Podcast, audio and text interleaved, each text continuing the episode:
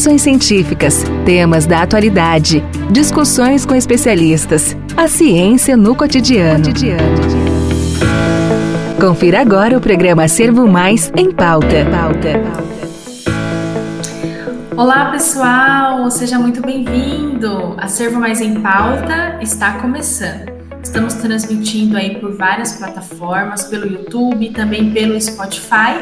E esse é o podcast da Servo Mais, que vai discutir aí alguns temas da atualidade com profissionais que entendem bastante sobre esse assunto. É a Servo Mais pensando na disseminação da ciência e das informações corretas.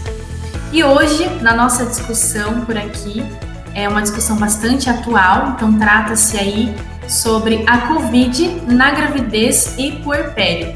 Eu sou a Miriam Loyola, sou aqui é, do time Acervo Mais e quem vai me ajudar a mediar aí o nosso podcast, a nossa conversa, será o Renan Fiorentini. Oi Renan, tudo bem? Seja bem-vindo. Oi Miriam, obrigado, tudo bem? Muito bom estar aqui com você mais uma vez. Então já vamos chamar a nossa convidada de hoje? Vamos lá então. Quem vai conversar com a gente sobre esse tema é a professora Monique Eva Vargas Cardoso. Ela é graduada em enfermagem, possui graduação em enfermagem, especialização em urgência e emergência, mestre em saúde e desenvolvimento humano, especialização em obstétrica e aí está em andamento, também o seu doutorado em farmacologia em andamento e consultora em amamentação, sem contar também que ela é docente aí da Faculdade Integradas de Taquara, no Rio Grande do Sul. Professora Monique, seja muito bem-vinda. Boa tarde a todos. Uh, primeiramente, obrigada pelo convite, né? Estou muito feliz em, em participar desse momento, desse podcast de um assunto tão interessante e tão atual. Então, obrigada a todos. Legal. Seja bem-vinda, então, novamente, Monique. Ela foi uma das autoras do artigo Covid-19 na gestação, uma revisão integrativa, que foi publicado na revista eletrônica Acervo Saúde, aqui na Acervo Mais.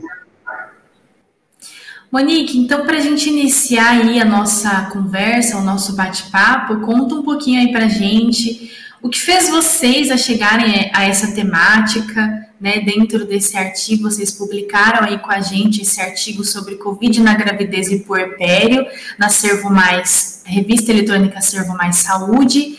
Então, o que levou vocês uh, a, este, a este tema? É um tema bastante interessante, então conta um pouquinho aí para nós. Bom, primeiramente nos reunimos eu e outras professoras é, que estão relacionadas ao mesmo assunto, né, em obstetrícia, saúde da mulher. E isso foi logo no início da pandemia, nós tínhamos muitas perguntas, muitos questionamentos sobre como seria o Covid na gestação. E como até hoje, né, claro que a cada é, tempo que vai passando, muitas respostas vão sendo respondidas, né, mas lá no início da pandemia isso era muito mais vago. Então, nós não tínhamos muitas informações sobre o Covid na gestação e com uh, os recém-nascidos, né? Então, nós pensamos em estudar esse assunto e aí fomos ler, né, vários artigos uh, sobre a temática, não encontramos é, muitos, né, porque era bem no início da, da pandemia, e isso nos instigou a estudar mais ainda sobre o assunto. Quando nós estudamos e escrevemos artigo, é, a gestação, a gestante ainda não era considerada é, população de risco para a Covid.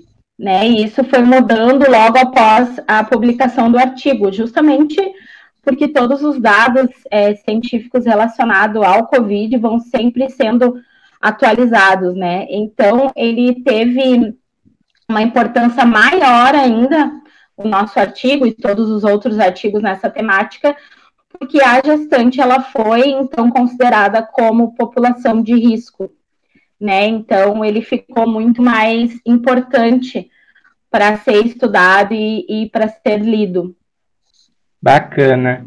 E quais são os principais cuidados que você elencaria para uma gestante evitar a contaminação pela Covid aí, de acordo com a pesquisa de vocês? Bom, é, os cuidados eles são praticamente iguais, né, aos cuidados com pessoas que não é, que não são gestantes. Porém, a gestante, como ela tem, é, ela apresenta muitas modificações fisiológicas, anatômicas, com o decorrer da, da gestação, né? A gestação progride, ocorre muitas adaptações corpóreas com elevação do diafragma, compressão da taxa torácica, os volumes pulmonares acabam sendo alterados é e a, essa gestante ela acaba se tornando um pouco incapaz de limpar essas secreções pulmonares, então elas ficam mais suscetíveis a ter um agravamento da doença. Então, por isso que o cuidado com a gestante deve ser um pouquinho mais intensificado. Uh, quais cuidados que a gente pode citar? Que são os gerais, né? Distanciamento social, é, muita higienização das mãos, é, água e sabão e também muito é, álcool gel. Uh, consultas de pré-natal, muito importante, porque no início da pandemia, muitas gestantes deixaram de comparecer às consultas de pré-natais e isso é, acarretou inúmeros problemas para a gestação né, e para o desfecho da gestação de muitas mulheres. É recomendado e se a mulher está é, sem sintomas, que ela compareça normalmente às consultas de pré-natal, né, com o período que já é preconizado pelo Ministério da Saúde, até a 28ª semana, ela deve consultar de forma mensal, da 28ª até a 36ª semana de gestação de forma quinzenal, e da 36ª semana até o parto de forma semanal. Porém, se a mulher é, foi detectada com o coronavírus, mesmo sintomática, uh, é recomendado que ela possa fazer uma telemedicina, né? Que ela faça essa consulta de forma online.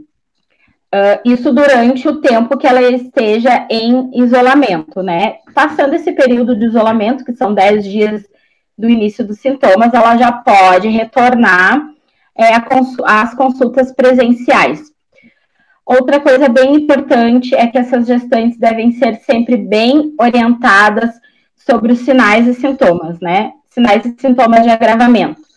Qualquer falta de ar, por menor que seja, né? Então, a gestante está tentando falar uma frase e chega ao final da frase, ela não consegue completar essa frase porque ela sente muita falta de ar, já é um dos sinais, né? Uh, dor no peito, dor muito forte nas costas, dor muito forte na nuca, ou sintomas da própria gestação mesmo, né?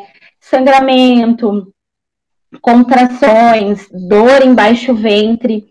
Esses sinais são sinais de agravamento e que a gestante sim deve procurar um atendimento secundário ou terciário, né? Terciário, uh, diretamente no hospital, independente se ela uh, esteja no período de isolamento ou não, ela tem que ir ao hospital. Então, muitas mulheres acabam pensando assim: não vou é, ir para o hospital, estou sentindo algum desses sintomas, não vou procurar um atendimento mais especializado, porque eu estou com coronavírus e eu tenho medo, né, de infectar outras pessoas. Mas não, com todas as medidas necessárias, ela deve procurar o hospital, porque esses sinais, né, de agravamento podem é, potencializar, então, é, em pouco tempo ela pode se agravar de uma forma muito rápida, então ela deve procurar um atendimento especializado apresentando esses sintomas. É bem importante é o acompanhamento do bebê. Uh, muitas mulheres não têm aparelho para verificar os batimentos cardíacos do bebê em casa, isso é totalmente comum mas a gente orienta não só para gestantes que estão com Covid, né? As, as que não, não, apresentem Covid também, mas as que têm a doença que, que intensifique esses cuidados, que elas observem de uma forma contínua durante o dia se esse bebê está se mexendo. Né? Isso depois que ela começa a sentir os movimentos fetais, que é mais ou menos depois da vigésima semana de gestação, que ela acompanhe. Se ela perceber que o bebê se mexeu bastante ontem, mas hoje ele né, não se mexeu nada, ou se mexeu uma vez por uma vez só durante 24 horas, isso é um sinal de alerta. Ela também tem que procurar um atendimento especializado. Então, ele, os cuidados basicamente eles são gerais, né, como as outras estão é, gestantes, que não estão grávidas, mas algumas coisas têm que ser intensificadas durante a gestação. Seria mais ou menos isso durante a gestação. Existem outros cuidados depois no pós-parto também, né? Cuidados mais específicos. Maravilha, que bacana, né? Então a, Monique trazendo aí para a gente vários alertas, sinais aí de alertas para as mamães, as gestantes. Bom, mas uma dúvida aí que, que acaba gerando aí também entre as gestantes e porperas, né? É sobre a questão da amamentação, né? Então, nós gostaríamos aí de saber um pouco a respeito disso, né? Então, existe aí um risco de contaminação para o bebê em relação à amamentação? Até porque uh, o leite materno é bastante importante dentro dessa fase para o bebê, né? Bom, no início da pandemia, a amamentação ela foi um pouquinho desencorajada, né? Muitas incertezas, né? Não tínhamos respostas boas em relação a isso.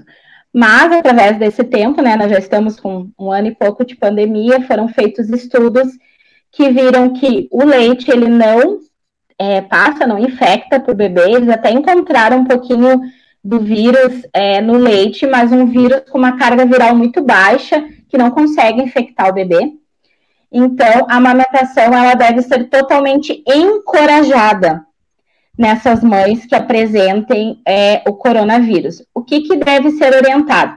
Para aquelas mães que estejam se sentindo bem, né? Claro, não, não seja uma, uma mãe que esteja com, é, com sinais mais graves, mas uma mãe que esteja se sentindo bem, esteja assintomática ou com sintomas leves, ela deve ser encorajada a amamentar o seu bebê porque os benefícios da amamentação elas são muito superiores, né, diante ali do, do vírus, uh, que a mãe utilize máscara sempre durante a amamentação.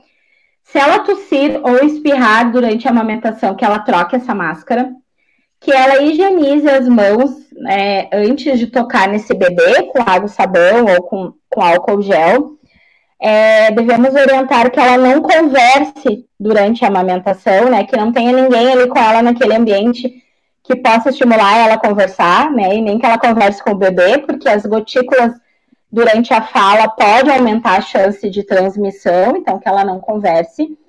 Uh, que ela consiga conter o bebê de uma forma que ele não fique tocando, as mãozinhas do bebê não fiquem tocando na face da mãe, né? Porque a face é uma das partes do corpo mais é, que apresentam maior é, contaminação. Então, que o bebê também é, não fique tocando ali a face da mãe. Para aquelas mães com sintomas mais graves, né, que não estão em condições de amamentar o seu filho, mesmo que estejam em casa ou estejam internadas em hospitais, né, uh, a gente pode sempre orientar elas, se elas quiserem, obviamente, ela e a família, né, que ela tire de forma manual, faça uma extração manual desse leite e que outra pessoa que esteja saudável que forneça esse leite para o bebê. De preferência não em mamadeira, isso não tem relação ao Covid, tá? É, em relação à continuidade da amamentação depois que ela se recuperar do, do Covid, porque se ficar fornecendo esse leite numa mamadeira, é muito possível que depois que a mãe se cure e tente amamentar novamente, ela não consiga, porque aí o bebê já, tá, já está acostumado com o bico da mamadeira e ele faz uma confusão de bicos. Então, que se forneça num copinho, por exemplo, eu tenho umas colheres dosadoras que também podem ser utilizadas para que o bebê não vicie, entre aspas, com o bico da mamadeira e para que ele consiga depois pegar no, no seio da mãe. Então, para essas mulheres que estejam mais é, graves, né, que se façam essa, se faça essa extração manual. Claro, para aquelas mães que estejam extremamente graves, né, que estejam em UTI, em coma, é, entubadas, talvez a extração do leite não seja uma forma muito adequada, porque a mãe está extremamente grave, outra pessoa vai ter que fazer essa, essa extração, e aí pode ser fornecida uma fórmula para o bebê, né? Mas em outros casos, a amamentação é sempre encorajada, claro que sempre é, depende do que a mãe e a família querem naquele momento, mas os benefícios eles são muito grandes. A gente sempre fala que a amamentação, principalmente aquele leite do início, logo depois do bebê, ele tem muitos anticorpos. É considerado uma primeira, a gente chama como se fosse uma primeira vacina do bebê. Isso em todas para todas as mães e bebês, não somente as que têm Covid, né? Então, para as que têm Covid, mais ainda, né? Que esse bebê precisa estar com um sistema imunológico muito bom uh, ah, para passar por todo esse período junto com a mãe. Então, é muito importante, sim, encorajar essas mães que elas continuem a amamentação e explicar que o perigo, né, que os malefícios dessa amamentação, eles são muito inferiores aos benefícios da amamentação. Muito interessante. Até aproveito aqui, né, para comentar que, que é muito importante haver uma conscientização para evitar a contaminação do bebê também das famílias, né? Porque a gente sabe que sempre que tem um, um recém-nascido na família, as pessoas tendem a querer ir visitar, a querer ir conhecer. Então, até aproveitando esse canal de divulgação da Acervo, eu acho que é importante também conscientizar né, dos riscos, é, pelo menos nesse momento, é, ter um pouco de precaução, né, Monique? Sim, nossa, isso é muito importante. É, a gente sempre orienta, não somente com o Covid, com o Covid, né, isso se intensifica, uh, que as famílias devem ter um, um, cuidado, né, com, com esse recém-nascido, porque o, a gente tem que pensar que o recém-nascido estava dentro da barriga da mãe, ele não fazia nada sozinho, ele nasce com o sistema imunológico zerado, como a gente chama, né, não tem anticorpos quase nada de anticorpos e ele vai adquirindo, né, com o passar do tempo. E o que que acontece, como tu mesmo disseste, Renan? Uh, os bebês nascem, vão para casa e aí enche a casa, né, de gente. Uh, e as pessoas não tomam cuidado, não higienizam as mãos, né, já vão pegando no bebê e principalmente nas mãos do bebê. Muitas pessoas beijando as mãos do bebê, né? Claro, isso é, é maravilhoso, todo mundo tem vontade mas as mãos os bebês acabam colocando dentro da boca, né? Então, higienizar bem as mãos para entrar em contato com esse bebê, de preferência não ficar pegando o bebê no colo. Isso para situações gerais, né?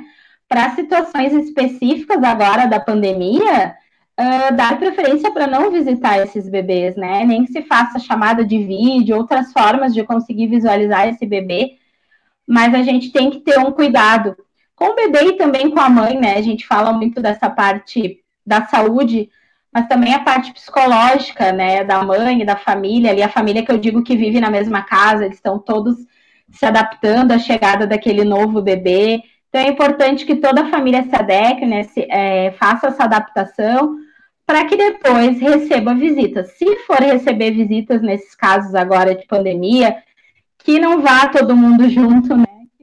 pessoa de cada vez e que espere um bom tempo para ir visitar essa família e que mantenha todos os protocolos para fazer essa visita, né? Máscara, higienização das mãos, que não fique pegando o bebê no colo, não fique tocando o bebê, porque como eu, como eu disse, ele tem um sistema imunológico muito fraco, né? Então a gente tem que ter um cuidado maior com, com, com os bebês, né? Muito mais do que, do que a própria mãe. Então é muito importante, sim, essa conscientização. Legal, muito bacana. Quanto conhecimento, né, a gente está tendo aqui hoje. É, mas agora nós vamos fazer uma pausa rápida aqui no Acervo Mais em Pauta. E a gente volta daqui a pouco com a Monique para continuar a nossa conversa sobre a Covid-19 na gestação e no puerpério. Então, até já! Voltamos em alguns instantes com o programa Servo Mais em pauta.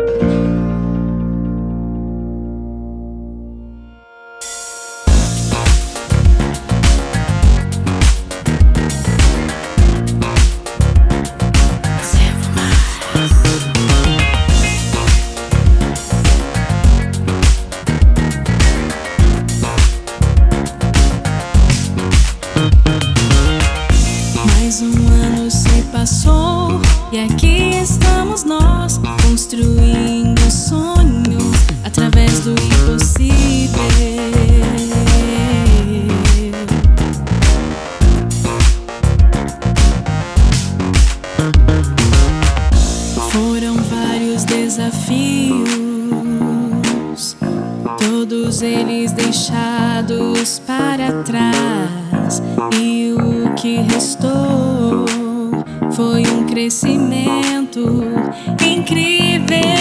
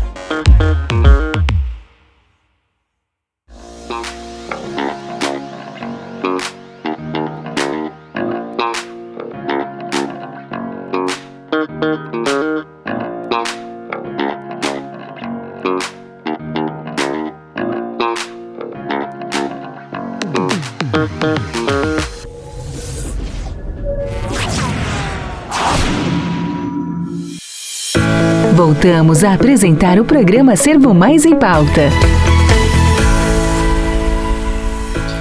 Estamos de volta com o nosso Acervo Mais em Pauta. Sejam muito bem-vindos aí novamente após esse intervalo. Quero lembrar a vocês que nós estamos aí em todas as redes sociais, praticamente. Estamos no YouTube, estamos no Spotify e você também pode nos seguir no nosso Instagram, arroba acervo mais revistas e arroba acervo mais eventos. Bom, então nós queremos continuar aqui com o nosso papo. Nós estamos falando sobre Covid na gravidez e puerpério com a professora Monique Cardoso. E, e aí, Monique, bom, a nossa, dando continuidade aí ao nosso, à nossa conversa, a nossa próxima dúvida é com relação ao, ao tratamento da Covid-19 nas gestantes, com relação aos medicamentos que podem ser administrados. Conta um pouquinho para a gente sobre isso. Bom, a gente sabe que a gestação, inúmeros medicamentos não podem ser utilizados, né? São poucos medicamentos que apresentam um benefício maior do que um malefício, digamos assim, né? Existem é, tabelas que a gente consegue verificar a eficácia desses medicamentos, se eles são superiores a algum malefício que pode causar para a gestante ou para o bebê, né? Então, durante é, a gestação dessas mulheres que apresentem o COVID, elas podem é, utilizar medicamentos sintomáticos, né, principalmente o, o paracetamol, que é um medicamento para aliviar, aliviar que é basicamente os medicamentos que a gente utiliza para pessoas que não estejam grávidas, né? Quando a gente está com sintomas de gripe. Se a gestante apresentar uma pneumonia por Covid, aí sim pode ser utilizado antibióticos, né? Que aí os, os médicos vão verificar qual o melhor para aquela, para aquela paciente.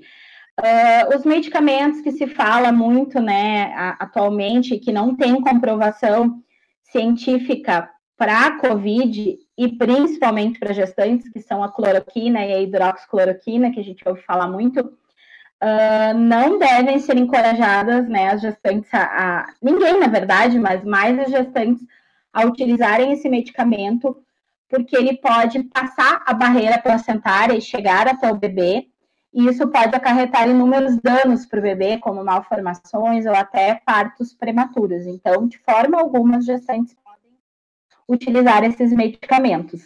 Uh, antivirais, né, como o zetalmivir, foi muito utilizado é, durante o H1N1, uh, também pode ser utilizado é, para gestantes que estejam com a COVID e com uh, SRAG, né, que é síndrome respiratória aguda grave, corticoides para aquelas gestantes que estejam, né, com sintomas mais agravados.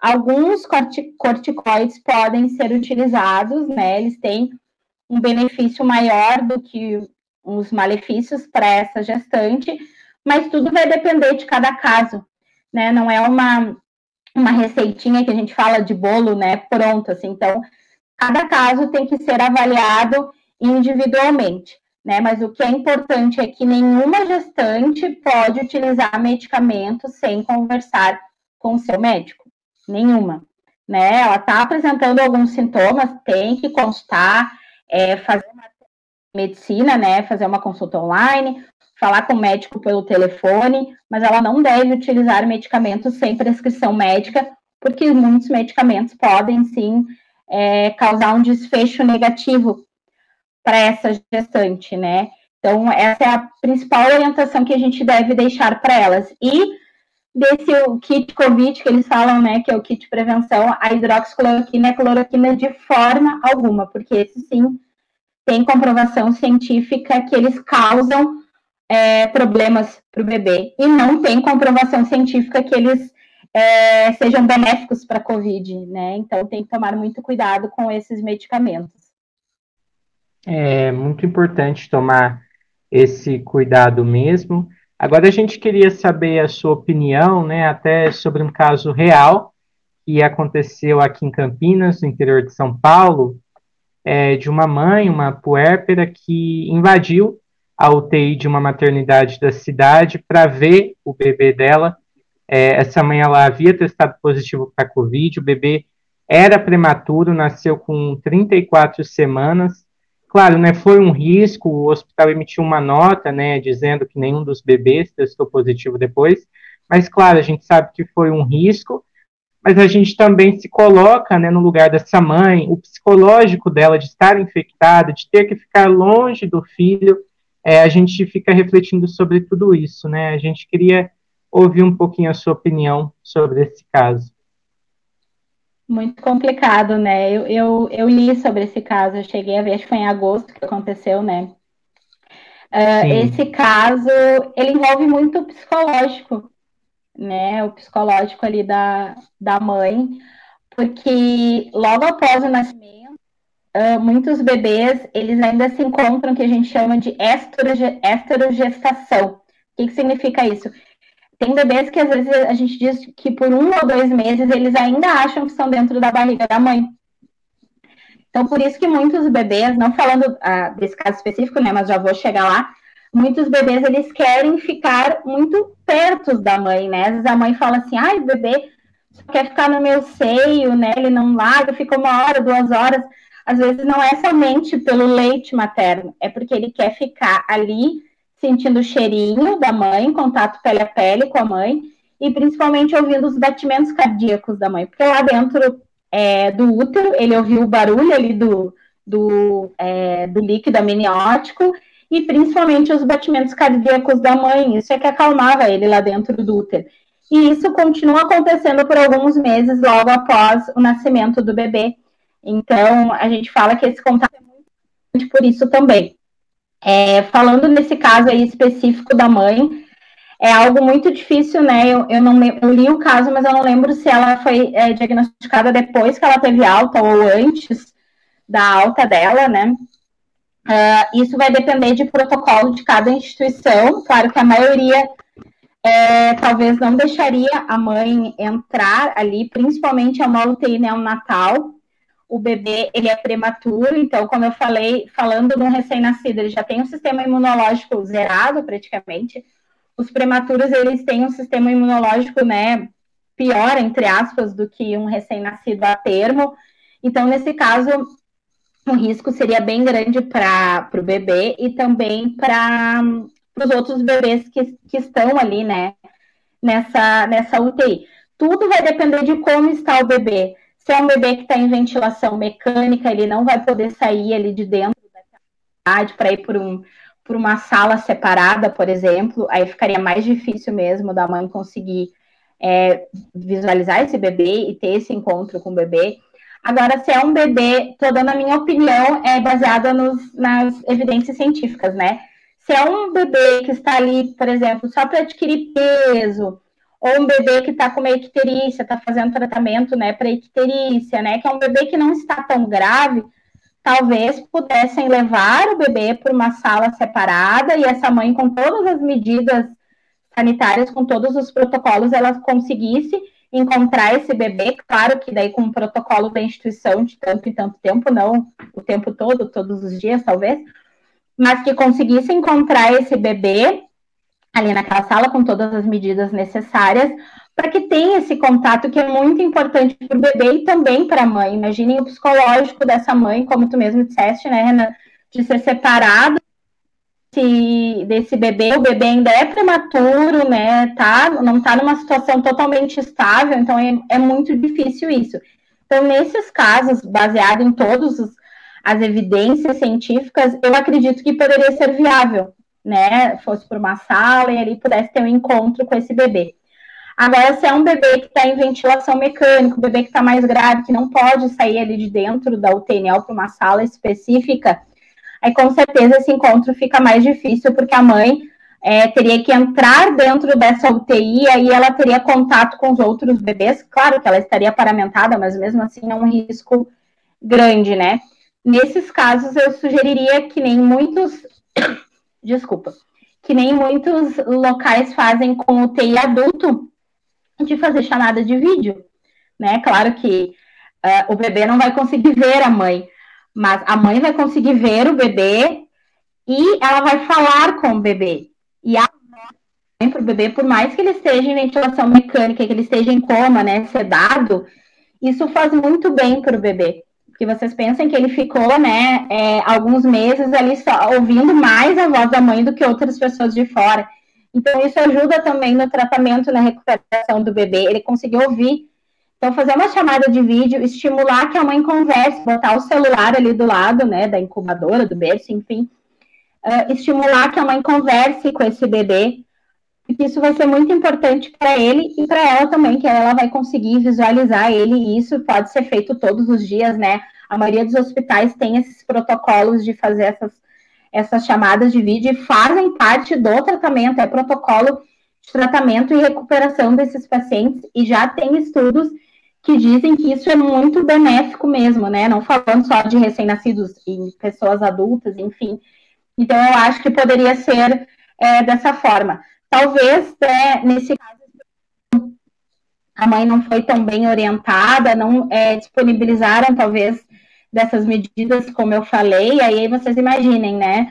Uma mãe em casa, sem poder ver seu bebê, muitas vezes sem notícia, ela entrou em desespero e invadiu o hospital e quer ver meu bebê, quero ver meu bebê, e não pensou, né, na Covid, enfim, porque é muito difícil para uma mãe. Então, acho que talvez é, faltou algum protocolo específico da instituição, talvez, né, porque eu não sei realmente o que aconteceu, os detalhes, mas algum protocolo específico para que essa mãe te, continuasse tendo esse contato com o bebê, ou de forma presencial, né, se pudesse, ou de uma forma remota.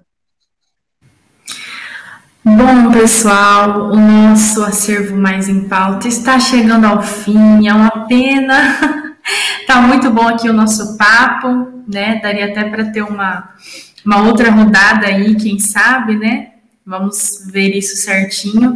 Mas eu não poderia deixar de agradecer a professora Monique por esse momento, esse bate-papo que foi bastante enriquecedor. Eu tenho certeza aí que de alguma forma vai ser esclarecedor também para todo mundo que, que assistir e que ouvir através do podcast também.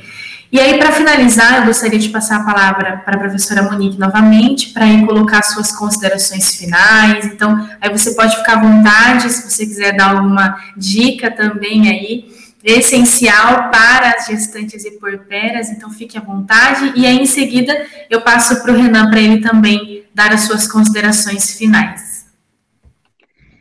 Então, antes de encerrar, é, eu queria deixar um recado para, principalmente para as gestantes, né, que elas não tenham medo da gestação com, com a Covid, é, para tentar focar na sua saúde mental, né, a sua saúde mental nela e no bebê, porque a gente fica muito ansioso, né, quando, é, principalmente quando começou a pandemia, e para quem já teve o Covid, a gente só pensa no Covid, no Covid, então, para aquelas mães que tenham, que estejam infectadas com Covid, tentar se manter calma, com saúde, uma saúde mental adequada e pensar nela, no seu bebê, que ela mantenha uma rotina é, diária, né, em casa adequada, que ela tenha um sono adequado, uma alimentação adequada, que mantenha a hidratação né, que ela beba bastante líquido e foque nesse processo que é tão lindo, né, para uma mulher, que é esse processo da gestação. A gente sabe que é difícil,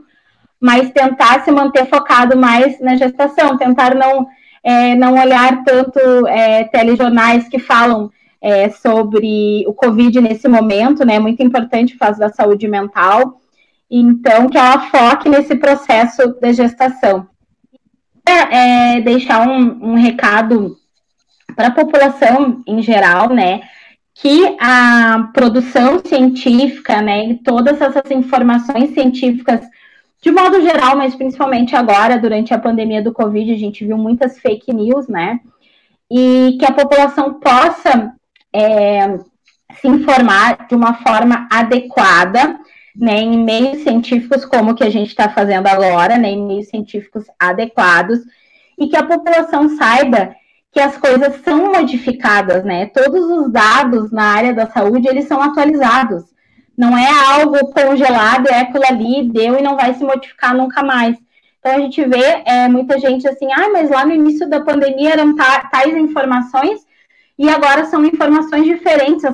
É, nessas, né, esses pesquisadores estão totalmente inadequados. Não, a gente não está inadequado. É, como, como aquela do Lavoisier que fala, nada se cria, nada se perde, tudo se transforma. Por quê? Porque, por que, que eu digo essa frase? Porque não existe verdades absolutas, né? Principalmente na área da saúde. Então, isso é mais um motivo para que, que a população se mantenha sempre ligado a fontes de divulgação é, científica confiáveis né? E é importante saber que essas fontes, que essa, esses dados científicos, eles são sempre passageiros. O que, que eu digo passageiros? Que eles vão ter atualizações, né? Não quer dizer que nós estamos conversando agora que ano que vem não seja modificado. Então, não, adianta a gente ouvir informações agora e nunca mais tentar se informar e achar que é aquilo ali deu, né? Tem que se, se manter informado, claro que sempre é, de fontes de dados científicos confiáveis. Então, por isso que é muito importante a divulgação científica, né, de toda essa área de pesquisadores. E eu quero muito agradecer também, né, o convite por estar aqui. Eu gosto muito da, da, da revista, do acervo, né, tenho uma afeição muito grande, já estou é, em processo de submissão do nosso segundo artigo. Eu gosto muito de ler os, os artigos é, da revista de vocês. Então, fiquei extremamente feliz com o convite. Eu e as outras autoras, né, do, do artigo, eh, estamos é, extremamente, se sentimos extremamente privilegiadas por, por estar participando desse momento. Agradecemos bastante. Nós que agradecemos novamente, muito obrigado por ter aceito o nosso convite, por ter é, trazido um conteúdo tão rico aqui para o nosso podcast. É, e a gente espera né, poder receber você de novo, quem sabe daqui a, um, a algum tempo, com a pandemia muito mais controlada, com muito mais segurança para as gestantes e para a população em geral, a gente espera. É, lembrando, né, você aí de casa, que você pode rever os nossos, todos os nossos conteúdos no YouTube, no Spotify também. E é claro que a gente espera vocês no nosso próximo acervo mais em pauta. Muito obrigado novamente a todos e até a próxima, Miriam. É isso então, pessoal. Obrigada por vocês nos acompanharem até aqui. Continuem aí acompanhando as nossas novidades, porque a gente está sempre pensando a melhor forma para disseminar a ciência aí para vocês, tá bom? Um abraço, até a próxima. Esse foi o programa Acervo Mais em Pauta. Oferecimento, revistas, Acervo Mais. Periódicos de qualidade, feitos para você.